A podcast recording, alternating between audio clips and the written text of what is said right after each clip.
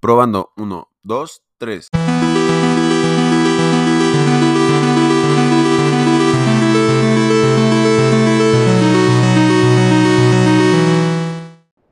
Leo Trujillo aquí con ustedes. El día de hoy vamos a hablar de teorías de la personalidad como tal. Eh, y quiero hablar de esto haciendo primero un énfasis particular en la palabra persona, que viene del latín máscara. Y es que siempre pienso en esto cuando se habla de personalidades. Me parece muy interesante que a pesar de que tengamos tan normalizada esta idea subyacente de lo que es la personalidad como características que tiene cada persona, cada individuo, cada humano, eh, no pensamos en que esto representa tener una máscara a nivel etimológico, un disfraz con el cual vemos el mundo y a través del cual el mundo nos ve. La psicología ha buscado generar teorías acerca de cómo podemos ver la realidad y cómo la sociedad nos ve a través de estos filtros hay diversas teorías psicométricas que evalúan estos aspectos de la personalidad.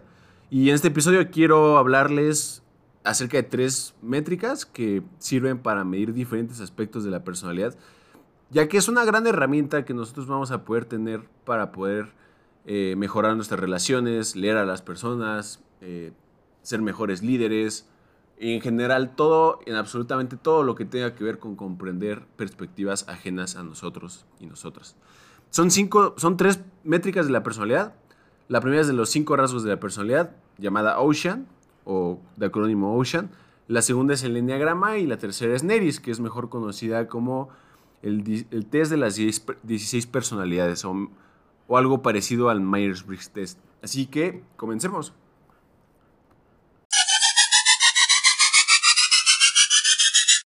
Bueno, comencemos con el primer la primera métrica, que es de las métricas que es más considerada como válida en cuanto a lo que es su aplicabilidad a entornos de trabajo, a vida personal, a relaciones y en general a los aspectos de la vida humana que son los más objetivos de medir posibles. Los cinco rasgos de la personalidad se basan en la teoría de que existen cinco dimensiones generales que describen las diferencias individuales en el comportamiento humano. Estas dimensiones son el resultado de décadas de investigación psicológica que ha identificado los patrones más consistentes y universales de la personalidad. Los cinco rasgos de la personalidad son básicamente extroversión, amabilidad, responsabilidad y apertura a la experiencia. Apertura a la experiencia y neurotismo. la parte de extroversión básicamente nos habla que es el grado que tiene una persona en ser sociable, activa, habladora, y busca la estimulación externa. Las personas extrovertidas suelen ser más optimistas, alegres y entusiastas. El polo opuesto de la extroversión es la introversión, que se refiere a la preferencia por los ambientes tranquilos y la introspección y la soledad. Luego está la amabilidad, que refleja el nivel de cooperación, compasión, confianza y altruismo que muestra una persona hacia los demás. Las personas amables suelen ser más empáticas, corteses y colaboradoras. El polo opuesto de la amabilidad es el antagonismo, implica ser más egoísta, crítico y hostil. Luego está la responsabilidad, que es básicamente... Responsabilidad o meticulosidad se maneja de diferente forma dependiendo de la traducción. En inglés es conscientiousness, que es básicamente el grado de, detalle que uno puede aplicar conscientemente hacia una actividad.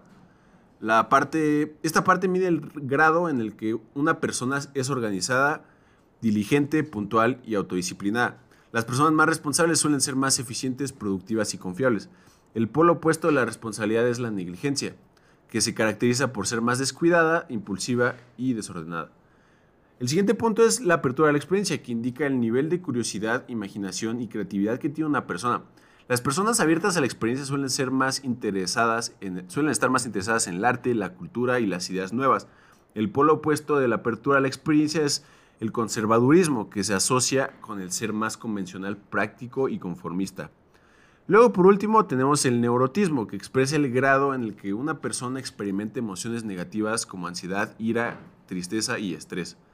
Las personas neuróticas suelen ser más vulnerables, inseguras y sensibles. El polo opuesto del neurotismo es la estabilidad emocional, que implica ser más calmado, confiado y resiliente. Estos cinco rasgos de la personalidad se pueden medir mediante diferentes pruebas o cuestionarios que evalúan cómo se identifica una persona con una serie de afirmaciones o situaciones relacionadas con cada situación y dimensión.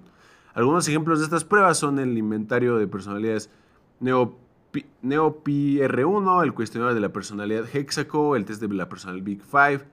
Estas pruebas proporcionan una puntuación de cada rasgo que indica dónde se sitúa cada persona en el espectro entre los dos, entre los polos opuestos.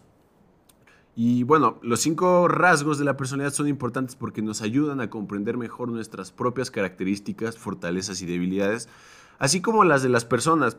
Además, eh, nos permiten predecir cómo podemos reaccionar ante diferentes situaciones o personas y cómo podemos mejorar nuestro bienestar y nuestras relaciones interpersonales. Los cinco rasgos de la personalidad no son fijos ni inmutables, sino que pueden variar a lo largo del tiempo y según el contexto. Por lo tanto, es posible modificar o desarrollar algunos aspectos de nuestra personalidad mediante el aprendizaje, la experiencia o la terapia.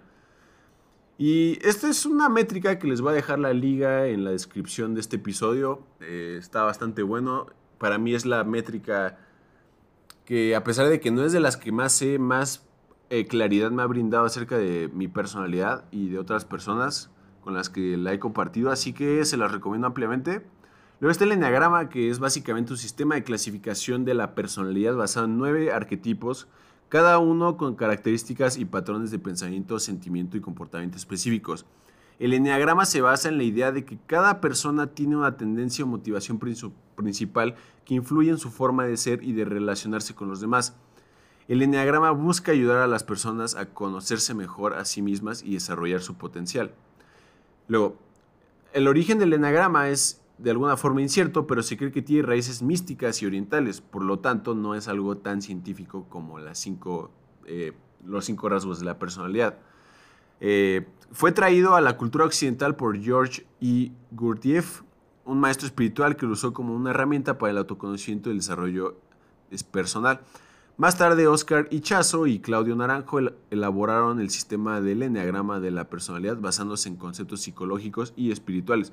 Desde entonces, el enneagrama ha sido estudiado y aplicado por diversos autores y profesionales en el campo como la psicología, el coaching, la educación o la, parte corporativa de gestión de personas. El enneagrama se representa por una figura geométrica de nueve puntos que se conectan entre sí por líneas cada punto corresponde a un tipo de personalidad o un eneatipo que se identifica con un número del 1 al 9. Son nueve eneatipos, así que voy a describirles brevemente de qué va cada eneatipo. El primer eneatipo es el perfeccionista, que es una persona ética, responsable, organizada y crítica. Busca mejorar el mundo y asimismo siguiendo altos estándares de calidad y moralidad. El eneatipo 2 es el ayudador. Es una persona generosa, afectuosa, servicial y complaciente. Busca ser querido y apreciado por los demás ofreciendo su ayuda y atención. El eneatipo 3, el triunfador, es una persona eficiente, competente, ambiciosa y adaptable. Busca el éxito y el reconocimiento social mostrando una imagen positiva y exitosa. El eneatipo 4, el individualista, es una persona creativa, sensible, expresiva y melancólica. Busca su identidad y su significado personal, destacando por su originalidad y su profundidad emocional. El eneatipo 5, el observador, es una persona analítica, curiosa, independiente e introvertida. Busca el autoconocimiento y la comprensión del mundo, retirándose de la interacción social para preservar su energía y su privacidad. El eneatipo 6, el leal, es una persona responsable, comprometida, cautelosa y ansiosa. Busca la seguridad y el apoyo de los demás enfrentándose a sus miedos y dudas con coraje y lealtad. El eneatipo 7 es el entusiasta, que es una persona optimista, divertida, aventurera e impulsiva. Busca la alegría y la satisfacción de sus deseos, evitando el aburrimiento y el dolor. El eneatipo 8, el desafiador, es una persona poderosa, confiada, decidida y confrontativa. Busca el control y la justicia, defendiendo sus derechos y los de los demás con fuerza y determinación. El eneatipo 9 el pacificador es una persona tranquila, amable, comprensiva y pasiva. Busca la armonía y el bienestar de todos, evitando los conflictos y adaptándose a las situaciones. Y bueno, además de los nueve eneatipos, el eneagrama también considera otras variables que influyen en la personalidad, como las alas o los tipos adyacentes al propio tipo. Ya que el tipo está calificado por diferentes, diferentes porcentajes que uno eh, abarca dentro de cada uno de los nueve, el que es el principal es el que tiene mayor porcentaje de asertividad de acuerdo a las respuestas que uno brinda en la prueba y el que no es básicamente el ala o el adyacente. Las flechas, que son las líneas que conectan los tipos entre sí, son otra forma de conectar estas, este, este tipo de personalidades entre sí creando subvariantes del mismo tipo, del tipo principal. Luego los subtipos son básicamente las variantes según el instinto predominante de conservación social o sexual o los niveles de desarrollo, que son básicamente la parte de integridad y salud de cada tipo, o sea, qué tan maduro es cada individuo dentro de esta personalidad. Y bueno, ya tocamos dos tipos, dos métricas de personalidad muy importantes que son el Myers, el, los cinco rasgos de la personalidad y lo que sería el enneagrama. Lo que quedaría por checar en la lista de los tres tipos o las tres métricas que les traigo es la métrica de la que más sé yo como tal. Es el NERIS o mejor llamado el test de las 16 personalidades. Quienes me conocen pueden saber que hablo todo el tiempo de esta métrica. Básicamente me sé todos los tipos de memoria casi casi. Y es en lo que más quiero ahondar hoy porque creo que es bastante interesante siquiera la perspectiva que he adquirido acerca de esto. Eh, no quiere decir que sea más verídico, más asertivo de acuerdo a cada condición, solo quiere decir que es de lo que más sé y por ende es de lo que más voy a desarrollar en este episodio. Básicamente, este tipo de métrica divide cinco aspectos de la personalidad, al igual que la métrica Ocean, y lo divide de la forma en que lo veremos aquí, es mente, energía, naturaleza, táctica e identidad. Cada uno de estos aspectos debe verse como un continuo de dos caras con la opción neutral situada en, el medio. Los porcentajes que habría visto después de completar eh, la prueba, o vas a ver después de completar la prueba, van a determinar en qué categoría caes de acuerdo a las letras que te identificarían como tipo de personalidad. Eh, los aspectos de la personalidad, uno por uno, es principalmente la mente. Ese aspecto nos muestra cómo interactuamos con el entorno y se divide entre introvertidos y extrovertidos. Y es que esta parte se refiere a cómo recargamos energía mental. Eh, los individuos introvertidos prefieren actividades solitarias y se agotan con la interacción social. Suelen ser bastante sensibles a la estimulación externa, eh, por ejemplo, el sonido, la vista, el olfato y en general. Los individuos extrovertidos prefieren las actividades en grupo y se energizan con la interacción social. Suelen ser más entusiastas y excitarse más fácilmente que los introvertidos. Como podremos ver, hay muchas intersecciones siquiera en esta parte con lo que nosotros vimos en la métrica Ocean. Y es que muchas cosas son, son patrones que se traslapan en diferentes métricas porque son aspectos de la personalidad. No quiere decir que no sean válidas unas, por unas porque otras métricas no tienen esas características, solo quiere decir que diferentes métricas evalúan diferentes perspectivas de lo que una persona es como tal.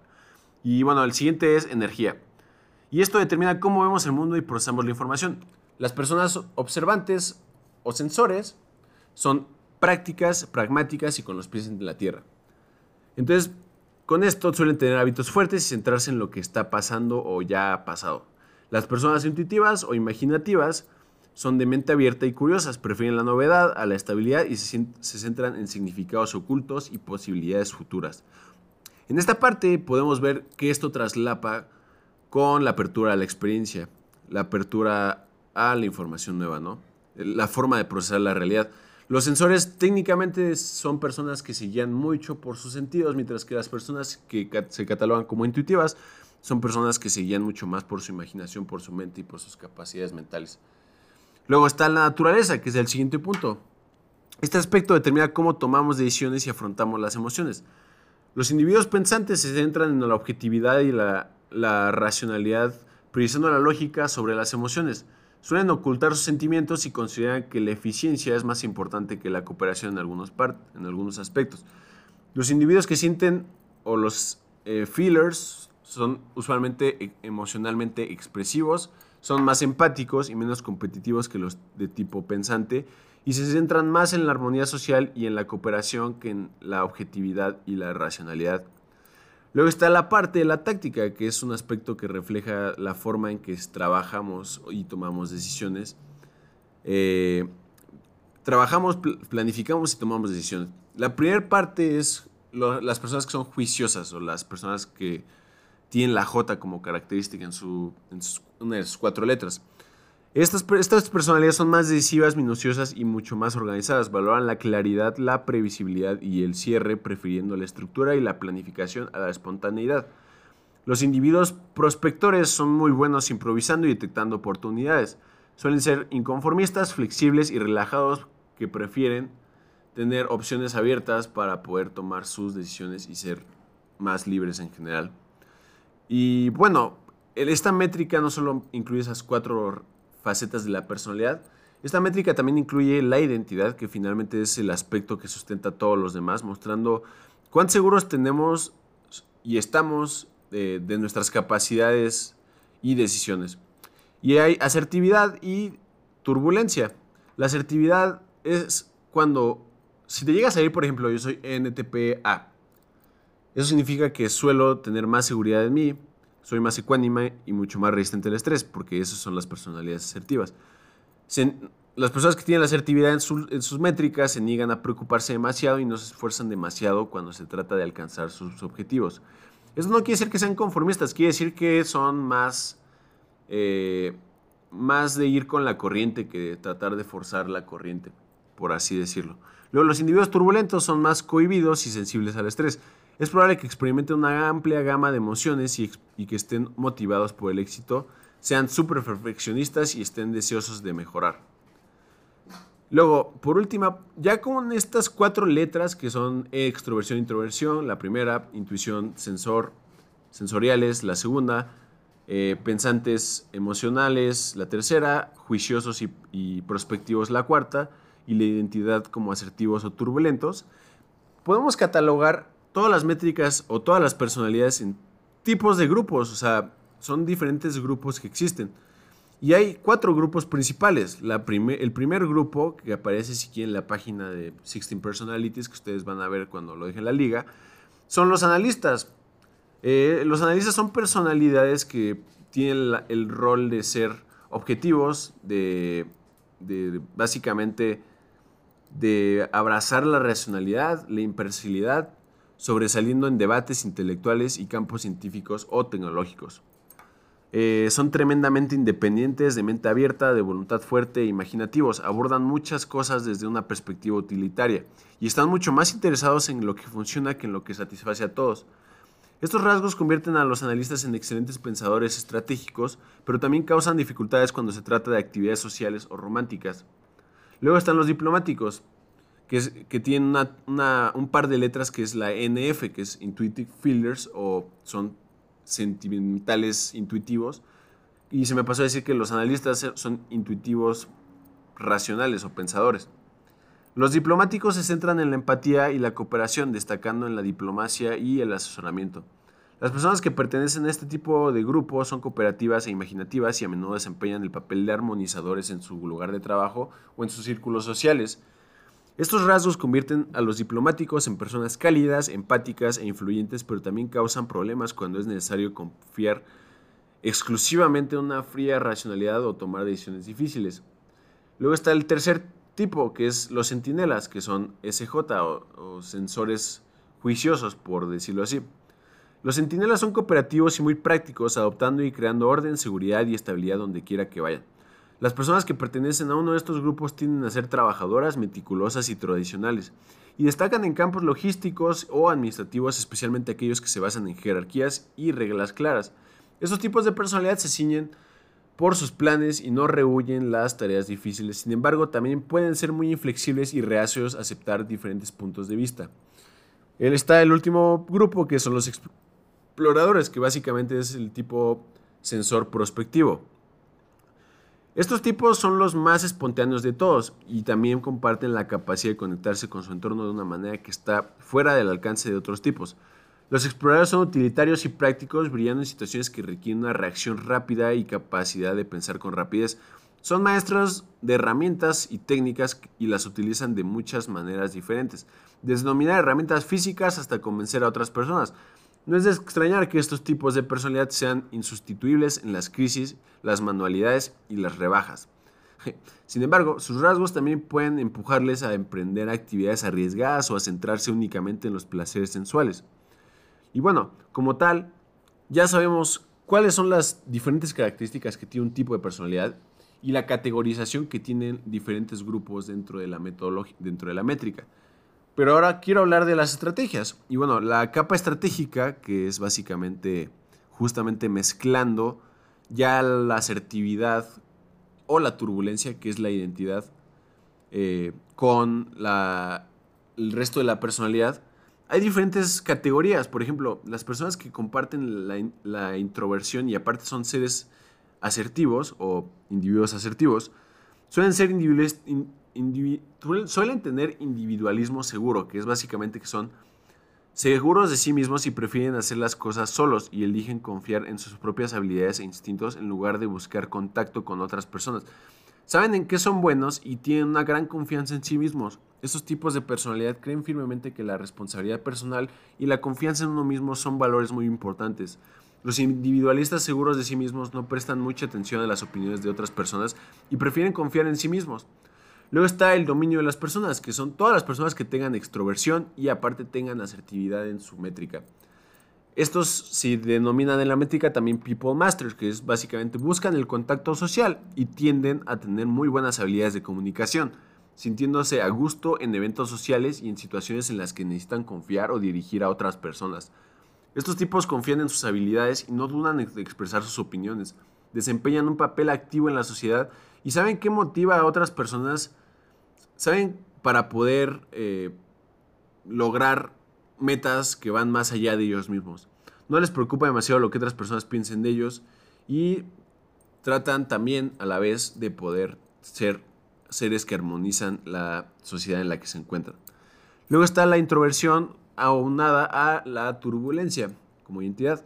Y eso se llama mejora constante. Y es que los que tienen introversión y turbulencia buscan mejorar constantemente eh, como personas individuales e individualistas. Suelen ser perfeccionistas y suelen estar extremadamente motivadas por el éxito y a menudo dedican mucho tiempo y esfuerzo a asegurarse de que el resultado de su trabajo sea el mejor posible.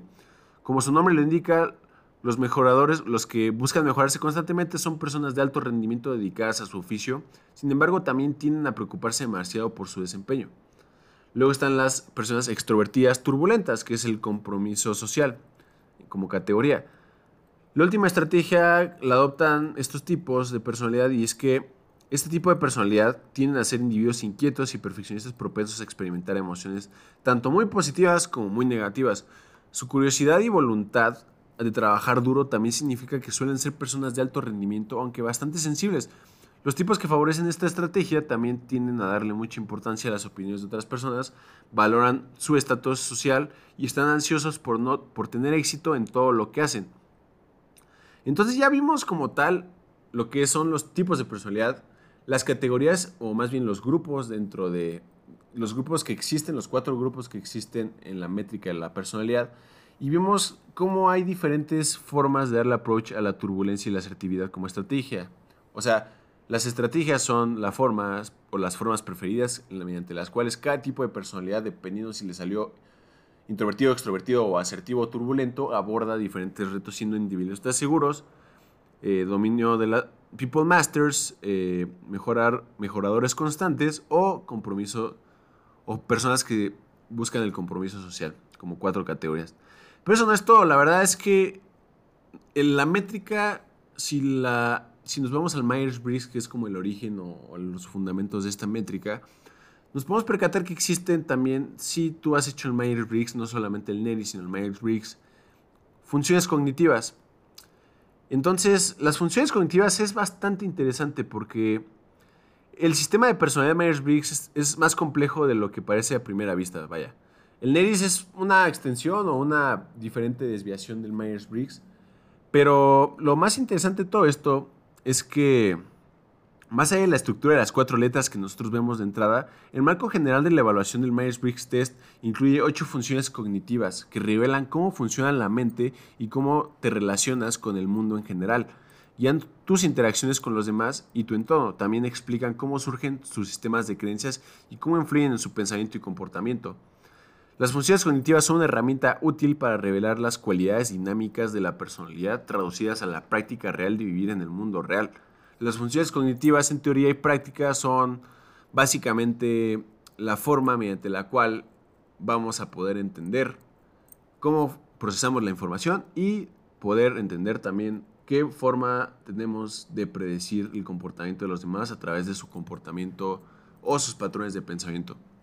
Sabiendo esto, eh, podemos partir de que Jung se percató, identificó que existían pues estas funciones cognitivas, ¿no? Y, o estos, estos cuatro categorías, que es la extroversión, sensación, intuición, eh, pensamiento y sentimiento, ¿no? O sea, como en general. Y cuando él descifró esta metodología o la descubrió, digámosle, él se percató que cada tipo de personalidad tenía diferentes formas de procesar la información. Y se percató que existían eh, ocho, o sea, ocho principales funciones cognitivas o formas mediante las cuales procesamos la información. Entonces, sabiendo esto, eh, podemos ver que hay diferente ordenamiento dentro de las personalidades para el procesamiento de información. Y es de lo que vamos a hablar ahorita. Cada función cognitiva denota una pregunta clave, que todavía no voy a entrar a ella, pero quiero hablar un poco acerca de cada función cognitiva y después vamos a tocar el tema acerca de cómo podemos eh, ver de forma simplista los, los patrones y la forma en que cada personalidad produce y interactúa con la realidad de acuerdo a estas eh, funciones cognitivas. La primera es la sensación extrovertida o extroverted sensing, y es que las personas con la función sensorial extrovertida dependen de sus cinco sentidos para absorber la mayor cantidad de información posible sobre su entorno. Son muy observadores y sensibles y notan detalles de lo que sucede a su alrededor que otras personas pasan por alto. Suelen estar muy centrados en el aquí y el ahora, prefiriendo vivir el momento en lugar de pensar en lo que podría pasar en la próxima semana, el próximo mes o incluso el próximo año. Eh, la detección extrovertida, las personalidades que tienen como función dominante, y es que también hay categorización, que es básicamente, todos los tipos de personalidad tienen cuatro categorías. Está la dominante, la, que está en segundo lugar, la tercer lugar y cuarto lugar, que son como los cuatro principales eh, procesos de pensamiento que predominan en cada personalidad. Todas las personalidades tienen ocho tienen las ocho funciones cognitivas. No es como que no existan en todos los seres humanos. O sea, todos tenemos esto. Pero la personalidad altera el orden mediante el cual procesamos o tenemos una jerarquía de procesamiento de información. Así que las personas que, sabiendo esto, las personas que tienen como dominante la extroverted sensing o sensación extrovertida son el ESTP y el ESFP. Eh, luego la función auxiliar, que es la que está en segundo lugar, es los que tienen eso en segundo lugar es el ISTP, el e ISFP.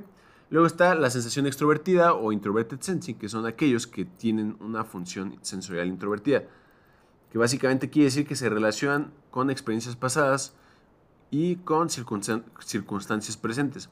La información sensorial, vista, oído, tacto, olfato, gusto, se utiliza como marco de referencia para construir ideas sobre cómo es el mundo y cómo funciona lo que conduce a formas fuertemente modeladas para interactuar y responder. Los hombres y mujeres con una función sensorial introvertida son muy organizados, organizadas y prosperan con la rutina y tienen recuerdos maravillosos y, nítidos realmente. Eh, las personalidades que tienen como dominante esta característica es el ISTJ y los ISFJ. Eh, los que tienen como función auxiliar son los ESTJ y EISFJ. Y básicamente, eh, eso es extroversión, eh, introverted sensing. Luego está la intuición extrovertida, que es básicamente las personas con intuición extrovertida ven patrones en todas partes.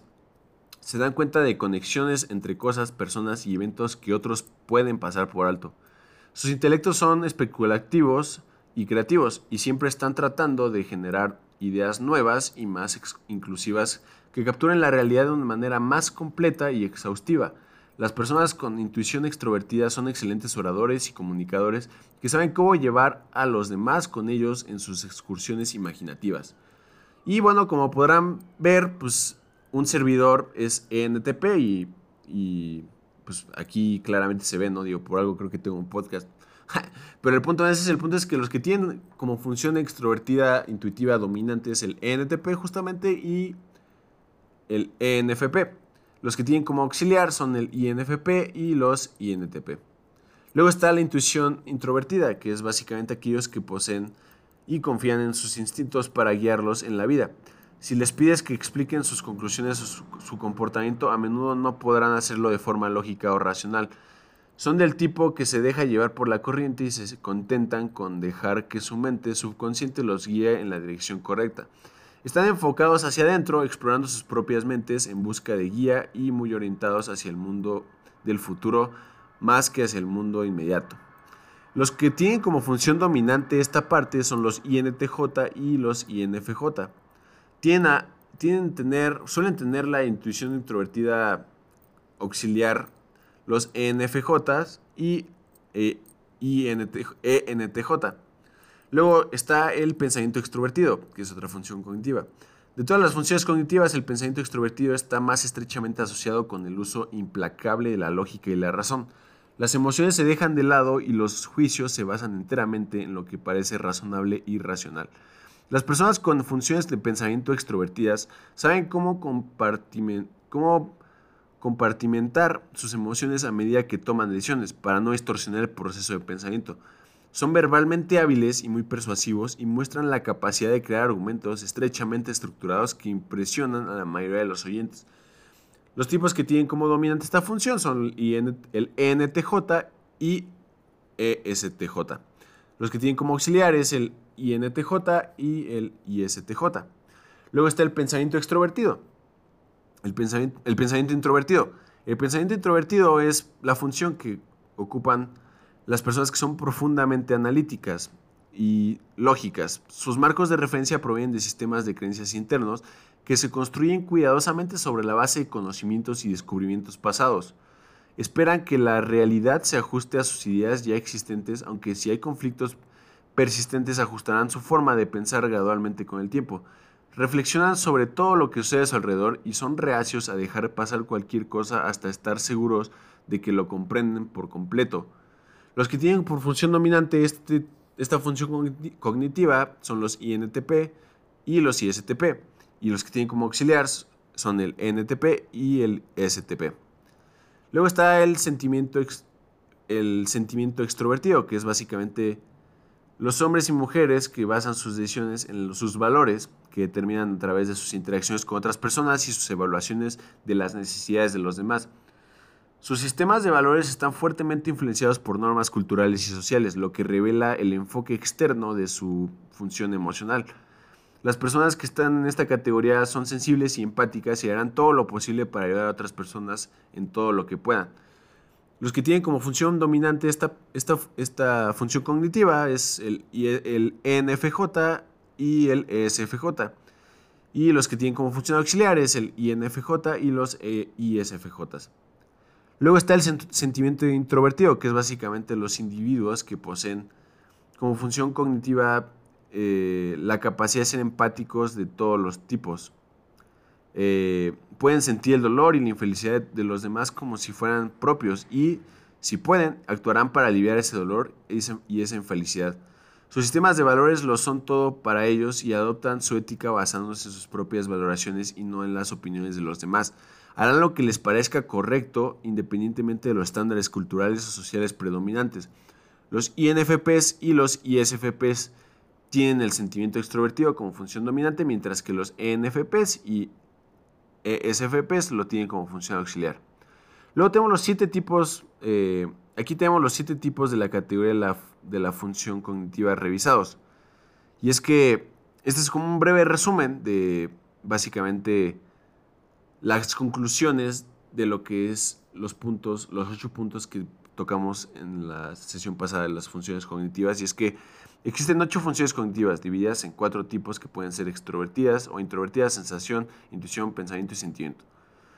Los sentidos y la intuición son funciones de percepción relacionadas con cómo absorbes y procesas la información, mientras que el pensamiento y el sentimiento son funciones de juicio relacionadas con cómo tomas decisiones. Cada individuo tendrá dos funciones cognitivas, una de la categoría de percibir y otra de la categoría de juzgar. Cada persona tendrá la función cognitiva dominante y auxiliar, de apoyo. Estas funciones dominantes y auxiliares serán extrovertidas en un caso e introvertidas en el otro. Los jueces tendrán una función de pensamiento o sentimiento extrovertida, mientras que los perceptores tendrán una función o de sensación o intuición extrovertida. En las personas extrovertidas la función cognitiva predominante será extrovertida, en las, en las personas introvertidas la función cognitiva dominante será introvertida. Entonces estos son los siete puntos clave que tenemos que entender para poder eh, conectar toda esta parte de las funciones cognitivas y el Myers-Briggs. Y quise ahondar un poco más ya para terminar en esta parte y como para concluir este episodio que es una embarradita nada más de todo lo que implica esta parte teórica. Y es que, como tal, estos solo son formas de ver la realidad, ¿no? O sea, son métricas. Pero lo importante de todo esto es que entendamos e interiorizamos que ah, estos procesos de pensamiento no son estáticos, son fluidos. Todos podemos alterarlos y podemos cambiar y podemos cambiar de personalidad. No estamos sujetos a cualquier personalidad que nos llegue a salir en la métrica. Nos da una brújula aproximada de las cosas que nosotros somos y de lo que podemos llegar a ser también. Nos permite también tener cierta capacidad de predecir no solamente cómo, no solamente nuestros intereses y determinaciones y capacidades, sino que en general nos permite también saber cómo podemos interactuar con los demás, e incluso poder hasta cierto grado predecir cómo los demás van a interactuar en un grupo o como personas individuales, cuáles van a ser sus decisiones de acuerdo a diferentes contextos. Entonces, pues es muy importante, por eso me gusta tanto este tema. De hecho, las personas que me conocen creo que saben que hablo demasiado de esto. No soy psicólogo, la verdad. La verdad es que sí tomen esto con un grano de sal y investiguen lo más posible. Yo solamente les planteo aquí la teoría. La verdad es que últimamente para determinar estas cosas se requiere más estudios de lo que yo he hecho. Yo considero que tengo buen conocimiento al respecto, pero obviamente no soy un especialista.